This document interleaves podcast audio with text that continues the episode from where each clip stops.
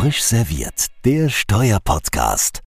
Dann begrüßen wir alle ganz herzlich zu unserer neuen Ausgabe Frisch serviert. Heute wieder unser Kessel Buntes, wie das im Arbeitstitel heißt. Wir haben drei verschiedene Themenbereiche mitgebracht. Es geht einmal um die Frage, äh, die Ermittlung des Anrechnungshöchstbetrags im deutschen Steuerrecht. Damit fangen wir gleich an. Dann wollen wir äh, Entscheidungen zur Frage des Solidaritätszuschlages und der Umgliederung ähm, im Rahmen der, äh, vom körperschaftlichen Anrechnungsverfahren des Übergangs zum Halbbankrundverfahren verfassungsrechtliche Erwägung des BFH und Bundesverfassungsgericht zwei Entscheidungen sprechen und last but not least eine interessante unterinstanzliche Entscheidung des FG Hamburg zum Substanztest des 8 Absatz 2 AStG.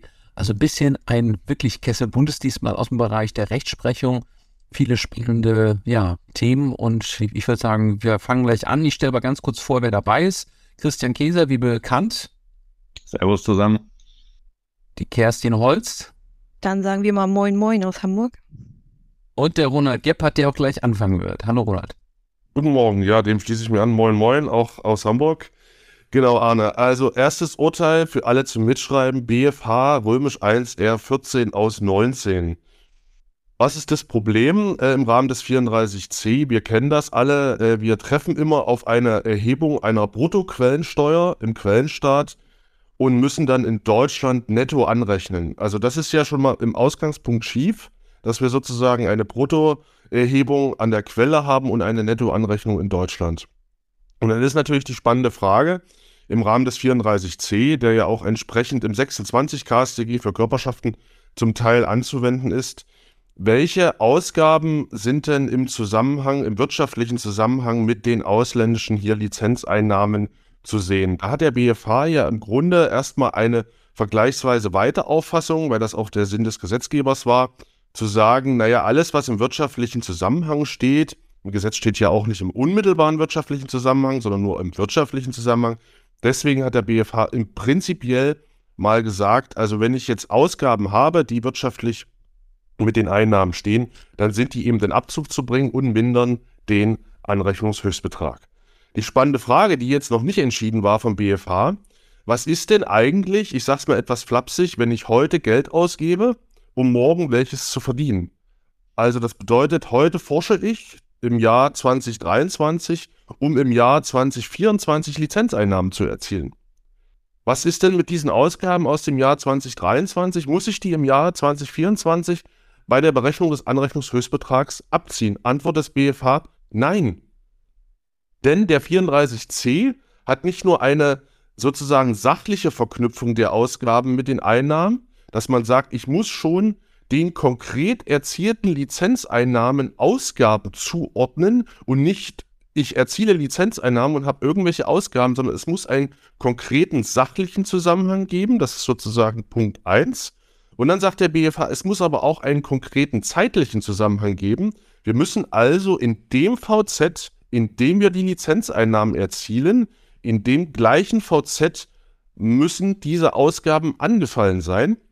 Und da kann man nur sagen, aus Sicht der Praxis, wenn man so länger laufende Forschungsprojekte hat, also wenn ich heute anfange zu forschen, um in fünf Jahren Lizenzeinnahmen zu erzielen, dann ist das natürlich ein gutes Ergebnis, weil dann habe ich sozusagen insofern einen aufwandsfreien äh, äh Anrechnungshöchstbetrag ähm, und damit äh, läuft sozusagen die Anrechnung auch nicht immer ins Leere, weil ich, wie gesagt, und das ist vielleicht auch das richtige Ergebnis, können wir gleich drüber diskutieren, wenn ich eine Bruttoquellensteuer im Quellenstaat habe, dann ist es doch richtig zu sagen, dann muss ich auch versuchen, einen möglichst aufwandsfreien Anrechnungshöchstbetrag zu erzielen, weil wir ansonsten ja in das bekannte Praxisproblem des Anrechnungshöchstbetrags laufen. Oder Arne, Christian und Kerstin?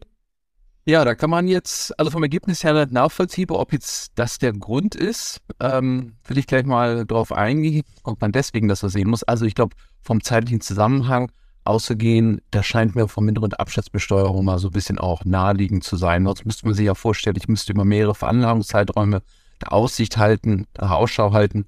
Gibt es hier irgendwelche Aufwendungen, die im Zusammenhang stehen mit den Einnahmen? Und das ist schon so ein bisschen atypisch, muss ich auch gestehen. Also wäre jetzt auch nicht mehr eingängig gewesen, sondern vom Rahmen der Abschnittsbesteuerung zu sagen, ich muss da äh, eine Zäsur machen, finde ich, halte ich für nachvollziehbar. Ob ich jetzt sagen muss, dass ich das auch deswegen geboten bin, um dann die ähm, Höchstbeträge zu wahren, also Anrechnungsübergänge zu vermeiden. Ich meine, das ist ein bisschen das Problem, natürlich der Bruttobesteuerung im Quellenstaat, muss man fairerweise sagen.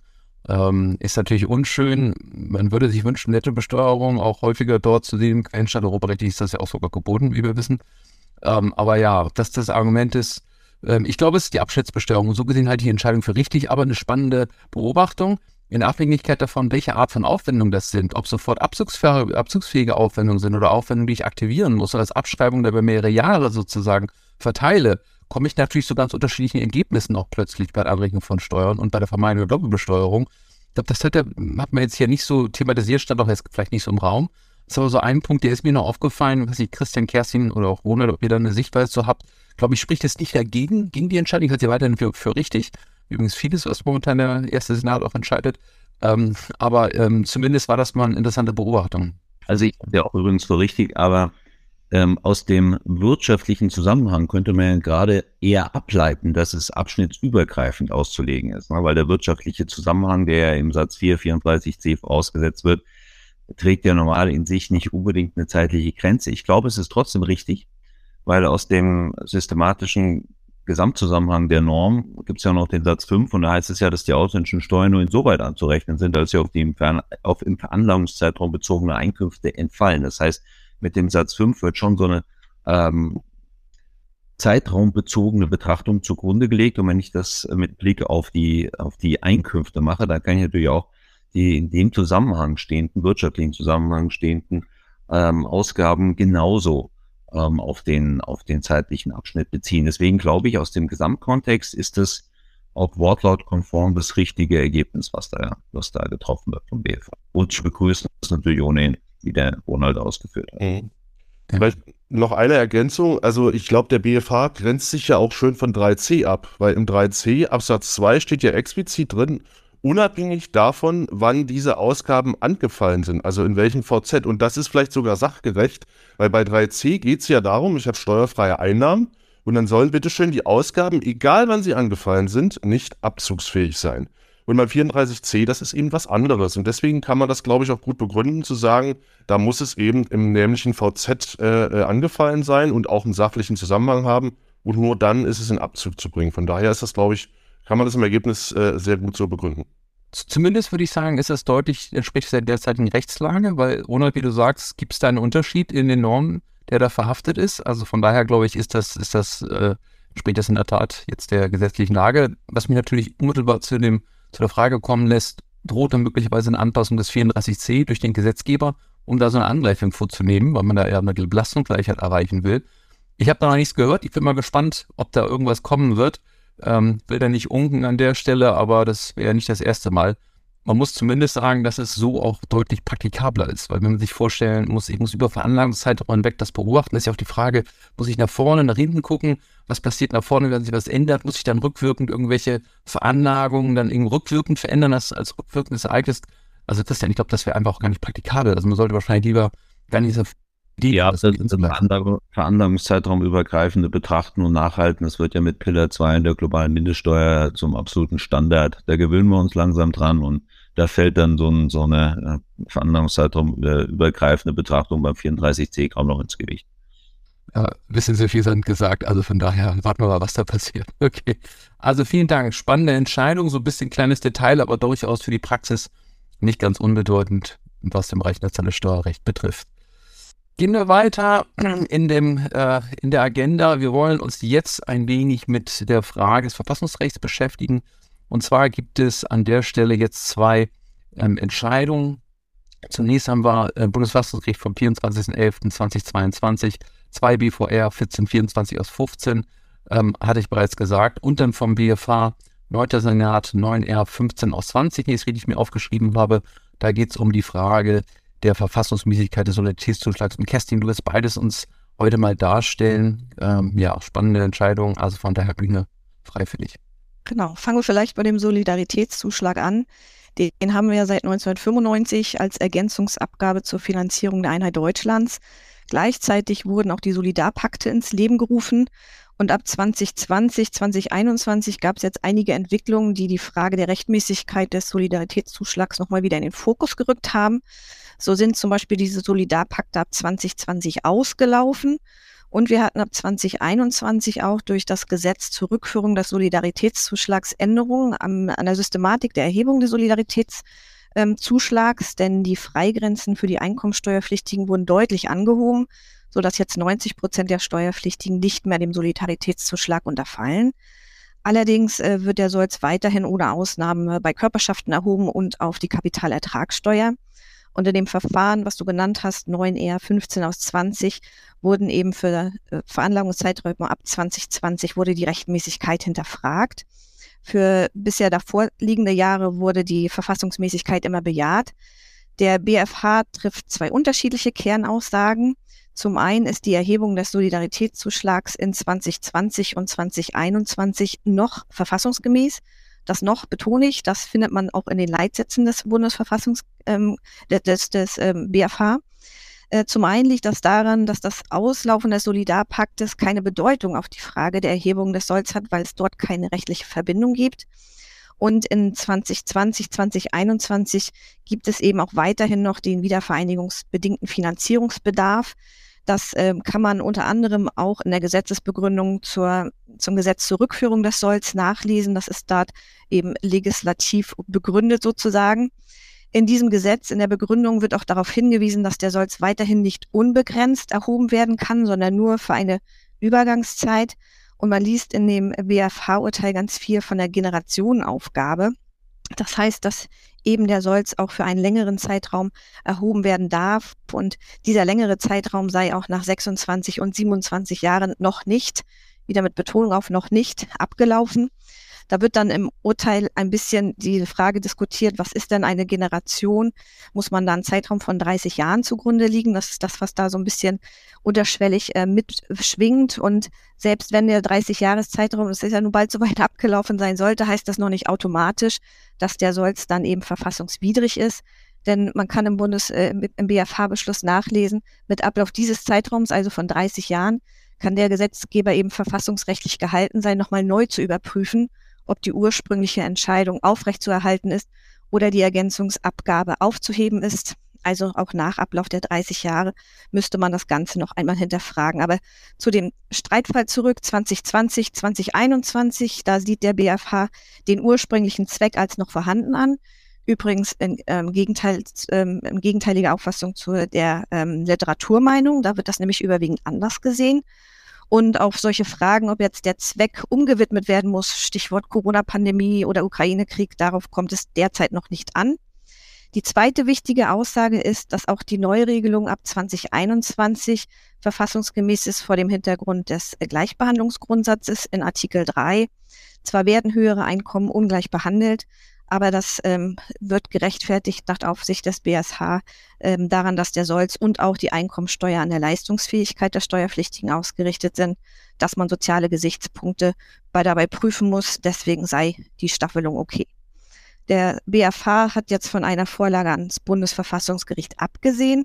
Der Kläger steht, dem steht es natürlich frei, hier noch Verfassungsbeschwerde zu erheben. Ja, vielen Dank, Kerstin. Ich würde mal sagen, ein Schuss vom Bug, aber das Boot nicht getroffen, um mal maritim zu bleiben, nachdem wir so einen asiatischen begrüßt haben.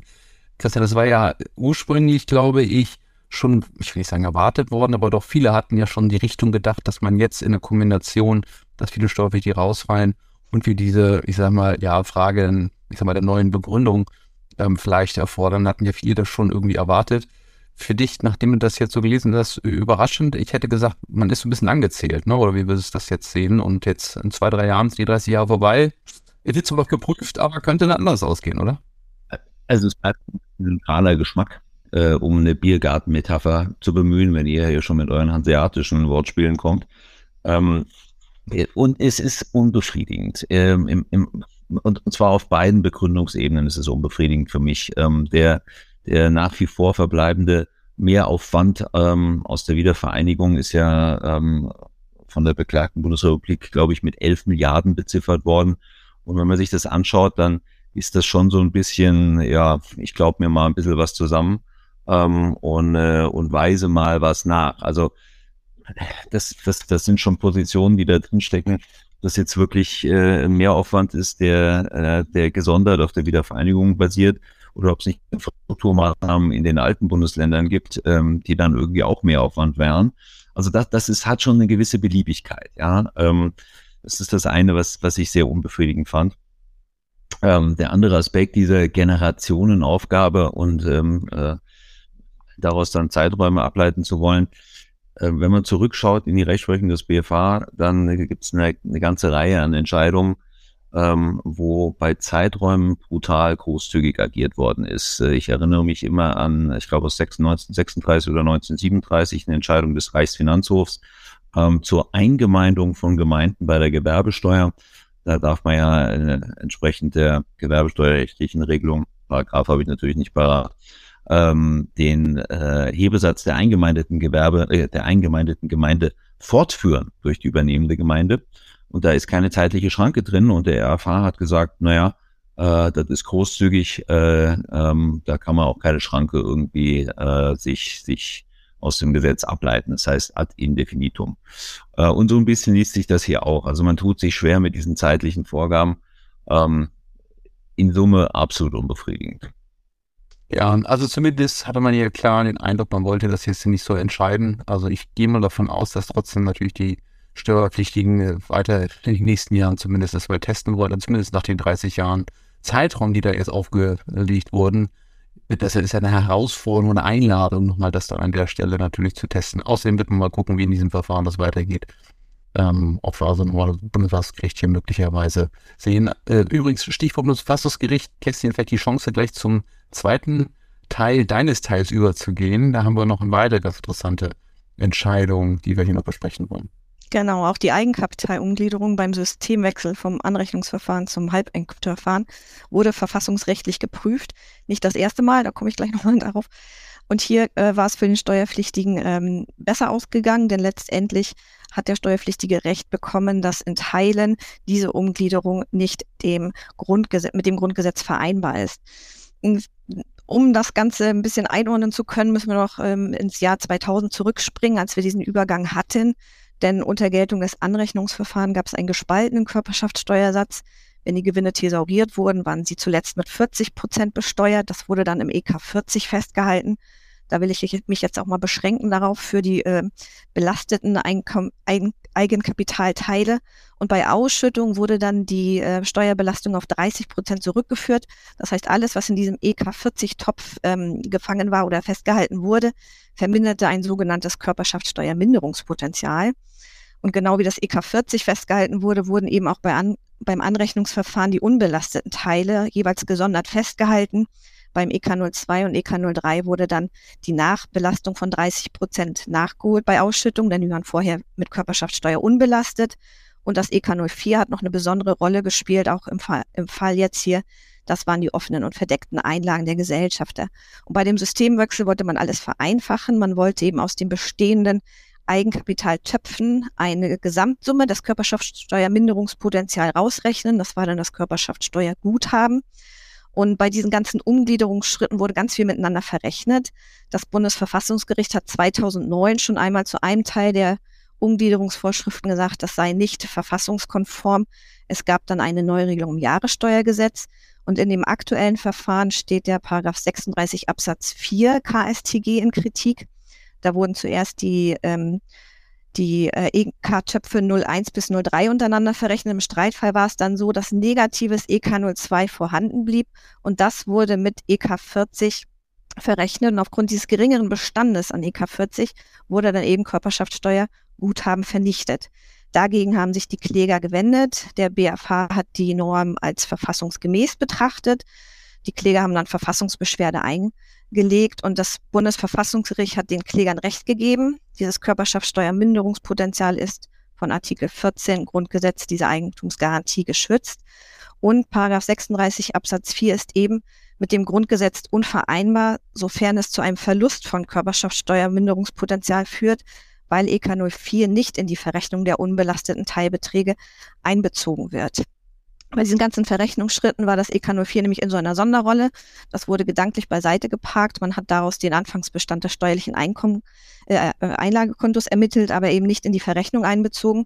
Und das ähm, führt, führt eben hierzu, dass ein nachteiliger Eingriff in Artikel 14 ähm, vorliegt, denn das Bundesverfassungsgericht schaut sich an, was wäre im Zeitpunkt des Systemwechsels, was wäre an Vollausschüttung möglich gewesen. Und für diese Frage muss man das EK 04 in die Betrachtung einbeziehen. Und wenn das EK 04 mit verrechnet worden wäre, dann würde es in diesem Streitfall eben nicht dazu kommen, dass der Bestand des EK, 40 vermindert würde und das Körperschaftssteuer äh, hätte in voller Höhe eben im Zeitpunkt des Systemwechsels realisiert werden können. Eine Rechtfertigung kann das Bundesverfassungsgericht auch nicht erkennen, weil es andere Alternativen gegeben hätte. Und deswegen ist der Gesetzgeber jetzt aufgefordert, bis Ende des Jahres, also bis 31.12.2023, rückwirkend diesen Verfassungsverstoß zu beseitigen. Und das gilt für alle noch nicht bestandskräftigen Entscheidungen. Überschrieben ist das Ganze der Bundesverfassungsgerichtsbeschluss mit ähm, Eigenkapitalumgebung römisch 2. Aus 2.9 gab es römisch 1. Und es gibt auch noch zu anderen Absätzen des 36, auf die ich jetzt hier gar nicht eingehen möchte, gibt es auch noch beim Bundesverfassungsgericht anhängige Verfahren. Also ich glaube, da kann auch in anderen Aspekten noch einiges kommen.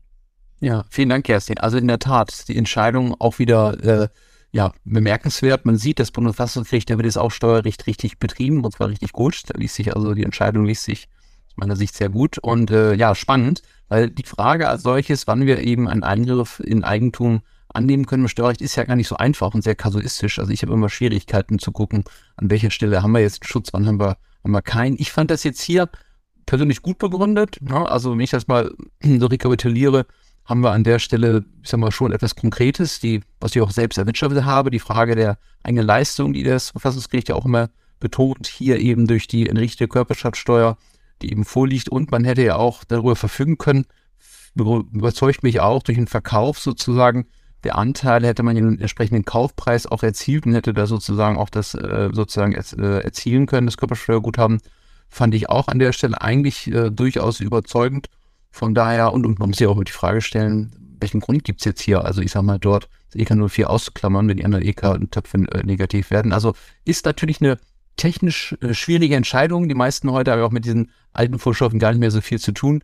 Aber ich finde trotzdem ganz interessant dogmatisch, auch mal das zu, zu sich durchzulesen, zu Gemüte zu führen, weil man vielleicht nochmal auch für andere Fallkonstellationen zur Frage, wann haben wir Schutz des Eigentums in steuerlicher Hinsicht, wann ist das gegeben? Christian, nicht, wie es dir geht, aber das war für mich noch so eine Konklusion hier. Neben der praktischen natürlich Anwendung für die Fälle, klar.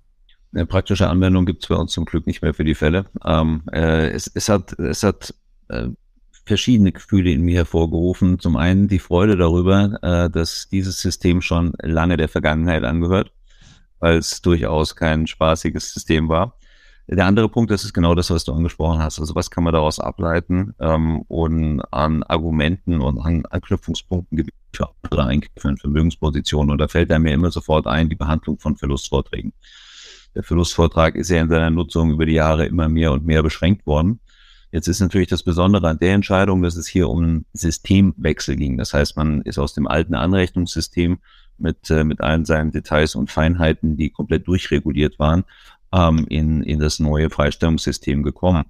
Ähm, das ist etwas anders, aber auch nicht 100% anders, wenn man sich die Verlustvorträge anschaut, weil die Mindestbesteuerung ist ja auch erst eingeführt worden. Das war zwar kein kompletter Systemwechsel, sondern es war eigentlich im System eine Beschränkung, aber man kann zu Altverlusten, könnte man schon noch sagen, naja, die sind jetzt in anderer Art und Weise betroffen als Neuverlust. Ja, also da kann man eine Unterscheidung äh, ableiten. Und dann ist der andere Aspekt der, dass die Berücksichtigung von Verlusten ja auch auf, auf übergeordneten ähm, Prinzipien beruht, die sich äh, unmittelbar aus dem Grundgesetz ableiten lassen, ne? dem, äh, dem Leistungsfähigkeitsprinzip ähm, und, und seinen verschiedenen äh, Ausformungen, objektives Nettoprinzip etc.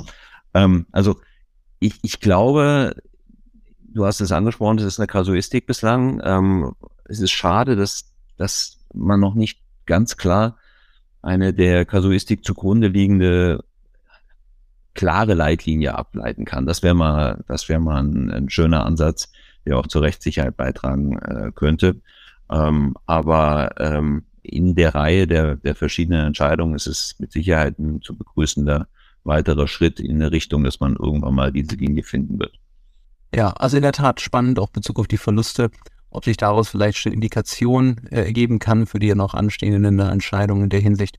Schauen wir mal, ähm, auf jeden Fall hier an der Stelle glaube ich, war es doch auch, meine ich, deutlich so konkret ausgeformt, dass man sich fragen äh, kann ja auch, warum will man denn also jetzt hier an der Stelle den Nachteil für den Steuerpflichtigen erreichen? Übrigens auch spannend, äh, dass ja das Argument, dass für den Fall, dass es eh nur viel Negatives, negative Folgen sich ergeben, dass man das hier den Tisch gewischt hat, finde ich auch ehrlicherweise da auch nicht überzeugend, finde ich auch richtig. Also von daher großes Kopfnicken und schauen wir mal, ob wir da vom Hintergrund des 8C KSTG zukünftig da möglicherweise in eine ähnliche Richtung etwas erwarten können. Ähm, das ist ja auch noch eine Frage, die uns immer beschäftigt. So, wir sehen schon ans Ende, wir gehen ans Ende unserer Sendung. Dann bleibt noch ein Teil, ich habe es bereits angedeutet, es gibt Neues vom FG Köln zum Substanztest 8 Absatz 2 AStG alter Fassung. Es um die Entscheidung vom 22.09.2022 6K2661 aus 18 und die Entscheidung ist rechtskräftig geworden. Eine spannende Entscheidung der Sachverhalte. Ich will ihn gar nicht in allen Details darstellen. Es ging um eine mehrstufige Konzernstruktur. Und es ging darum, inwieweit, ähm, also hier wurden holländische BVs übereinander geschaltet. Ich glaube, drei an der Anzahl nach meiner Erinnerung. Und die Frage war, inwieweit bei der untersten BV3 eine ausreichende äh, Substanz im Sinne des 8. Platz 2 AStG vorliegt. Und darüber äh, unterhielt man sich in, oder stritt man sich in dem zugrunde liegenden Sachverhalt und natürlich, die Verwaltung nahm das nicht an, der Steuerpflichtige nahm es eben an. Am Ende des Tages wurde hier also an der Stelle auch aufgegriffen, dass da, wo sie die Substanz gegeben sei. Es sind aber verschiedene Punkte aufgegriffen worden, die wir hier mal denn diskutieren wollen. Ganz spannend war nämlich auch die Frage im Redestand, in welcher Form es darauf ankommt, inwieweit oben bei BV1 eine Substanz vorliegt und wie weit also hier das möglicherweise auch entlastend für die BV3 wirkt. Und ja, das Interessante war vom FG Hamburg, dass man eben für die Frage der Einstellung der BV3 auch eben darauf abstellte, ob es dafür Gründe gibt. Und man sagte ja, also auch ohne Einstellung der BV3 hätte man die ausreichende Substanz gehabt, weil ja oben die BV1 dann an der Stelle ja auf jeden Fall unzweifelhaft eben hier Substanz eben äh, vorgehalten hätte. Und so gesehen, also wohl offenbar ja nicht nur rein steuerliche Gründe, sondern eher so Haftungsgründe. Ich glaube, das war Ronald, du bist ja auch mal ein Kenner des Steuerrechts, wirst gleich was dazu sagen, sicherlich, dass man sicherlich auch so, so Gründe, die man vorgegeben hat, aus Haftungsabschirmungsgründen hier diese BV3 einzuschalten. Ja, und man fragt sich jetzt ja so ein bisschen, wenn man das jetzt so liest, in welcher Form werden eigentlich dann möglicherweise auch Aktivitäten auf anderen Ebenen dann zu berücksichtigen sein. Das ist natürlich jetzt nur FG, aber immerhin rechtskräftig. Ähm, und ja, Ronald, ich weiß nicht, ob du eine Sichtweise dazu hast, zu dieser Entscheidung. Ja. Ja, vielen Dank und Kenner des internationalen Steuerrechts, das lasse ich jetzt hier mal so stehen. Vielen Dank, Arne. Ähm, ge genau, also äh, letzten Endes ist das Thema, worum es ja auch, auch, auch geht, ich sag mal, inwieweit Outsourcing jetzt für 8 Absatz 2 AStG unschädlich ist, was eigentlich auch Outsourcing überhaupt ist. Ich glaube, wir haben heute nicht die, die Zeit, um zu diskutieren, was jetzt Outsourcing ist. Aber es war ja letzten Endes so, zumindest mein Verständnis beim FG, dass, dass diese BV3, um die es hier ging, also die sich auf 8 Absatz 2 letzten Endes berufen wollte, ähm, dass die sozusagen auf eigene Rechnung, auf eigene Gefahr tätig geworden ist und sich eben äh, Mitarbeiter in Konzernen in Anführungsstrichen geliehen hat. Und da hat das FG Köln jetzt gesagt, jo, das ist, das ist dann okay. Ähm, und die Frage ist ja natürlich, was, was bedeutet das jetzt für andere Konstellationen, wenn jetzt die BV1 nicht in Holland gewesen wäre, sondern in einem anderen EU-Staat, äh, zum Beispiel in Belgien, ob man dann auch äh, gesagt hätte, das ist okay, wenn vielleicht der, die, die Konzerngesellschaft nicht in, in einem anderen EU-Staat, sondern in einem Drittstaat gewesen wäre. Also die Frage ist ja immer sozusagen, was ja noch nicht in allen Details durchentschieden ist für die, für die alte Fassung. In der neuen Fassung ist es ja zum Teil zumindest geregelt im 8 Absatz 2 Satz 5. Ähm, inwiefern sozusagen äh, eine Auslagerung oder Teilauslagerung von Tätigkeiten beziehungsweise der Einbezug von Mitarbeitern von anderen Konzerngesellschaften, inwieweit das jetzt für den Substanzfluss schädlich oder unschädlich ist. Ich glaube, Anna, das ist die Frage, ist sozusagen Outsourcing inner, innerhalb eines Landes pauschal unschädlich? Wie ist das mit Outsourcing äh, äh innerhalb der EU und wie ist das mit Outsourcing vielleicht im Verhältnis zu Drittstaaten? Ne? Also ich glaube, das sind alles so Fragen, die sind jetzt nicht durchentschieden, aber es gibt zumindest erste Ansätze. Das ist in der Tat so. In der Tat, hast du schön auf den Punkt gebracht. Also ich hätte ja als Europarechtler gesagt, innerhalb der EU dürfte es eigentlich keinen Unterschied machen. Ja, aber ob ich jetzt eine Tätigkeit ich sage mal, in Holland oder Belgien unterhalte, ist vom Hintergrund des EU-Schutzes eigentlich relativ egal. Beim Drittstaat kann man wieder diskutieren, aber Christian, ich weiß nicht, wie du das siehst. Ja? Würde ich dir komplett zustimmen. Ähm, warum man innerhalb der EU differenzieren sollte, kann ich auch nicht verstehen. Ähm, na gut, ich lasse lass jetzt politisch inkorrekte Bemerkungen an der Stelle mal weg, äh, wenn es um Holland und Belgien geht, wie du das gerade angesprochen hattest.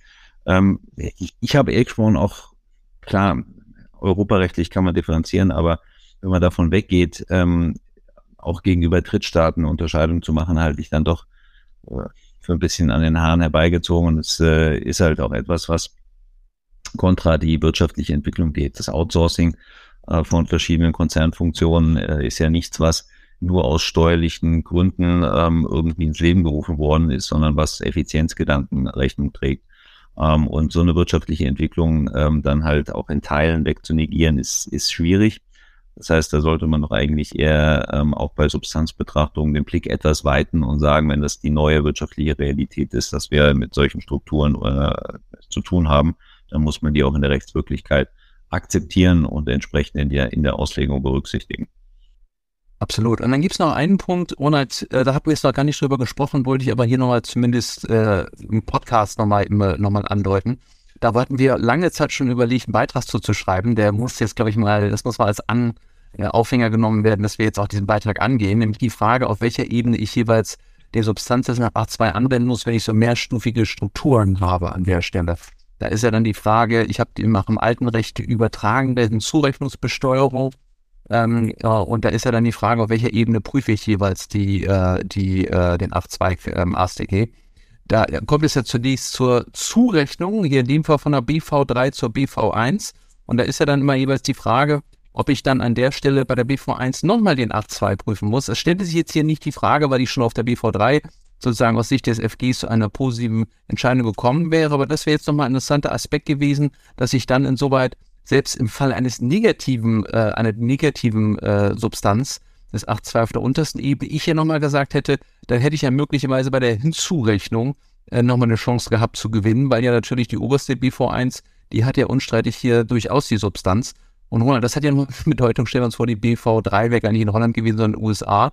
Dann hätte ich ja sozusagen hier infolge der alten Systematik sogar einen Schutz gehabt. Ne? Das ist ja, wie gesagt, noch, da müssen wir noch einen Beitrag zu schreiben. Das müssen wir jetzt auf jeden Fall mal angehen, das hier schon mal im Podcast als der Gedanke, den wir da mal irgendwie entwickelt haben, vorab. Ja, und soll ich darauf jetzt nochmal replizieren? Ja, den Beitrag, der, der liegt noch irgendwo äh, in irgendeinem Laufwerk mit, mit einer Gliederung und ohne viel Text. Ich glaube, den müssen wir in der Tat noch mal irgendwann schreiben. Das ist so. Das kann, aber, das kann nur für intime Kenner des internationalen Steuerrechts überhaupt kein Problem sein. genau, heute Abend kommt der Entwurf, ja. Es gibt immer so viele ungeschriebene Beiträge, wo man keine Zeit gehabt hat, weil so viel anderes passiert. Das werden wir jetzt mal angehen. Also jetzt hier sozusagen im Rahmen Kooperation Beck Verlag müssen wir es auf jeden Fall dann in der ISDR veröffentlichen. Herr Kippenberg wird sich dann schon freuen.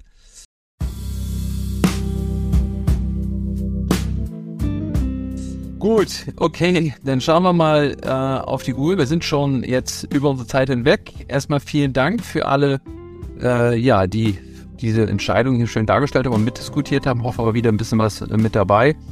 Ähm, wir sind dann beim nächsten Mal, glaube ich, wieder mit einem Interview unterwegs. Bin mir jetzt ehrlicherweise gar nicht sicher, wer jetzt auf der Agenda bei uns steht. Man darf nicht immer alles verraten. Man genau, Christian, ich habe mich erinnern können, du hast, glaube ich, einen interessanten Gast. Ich bin da dran. Ein Stargast sogar, glaube ich, äh, wenn ich das so sagen darf. Danke. Schauen wir mal, drücken wir mal die Daumen. Und äh, also auf jeden Fall werden wir beim nächsten Mal, glaube ich, mit dem Interview wieder starten. Und ansonsten hoffentlich war für alle was mit dabei. Heute unsere etwas technische Ausgabe. Und ja, wir freuen uns, wenn viele sich wieder einschalten fürs nächste Mal und verbleiben ansonsten mit besten Grüßen. Hoffentlich bleiben uns alle gewogen und bis bald. Danke. Bis bald. Tschüss. Tschüss.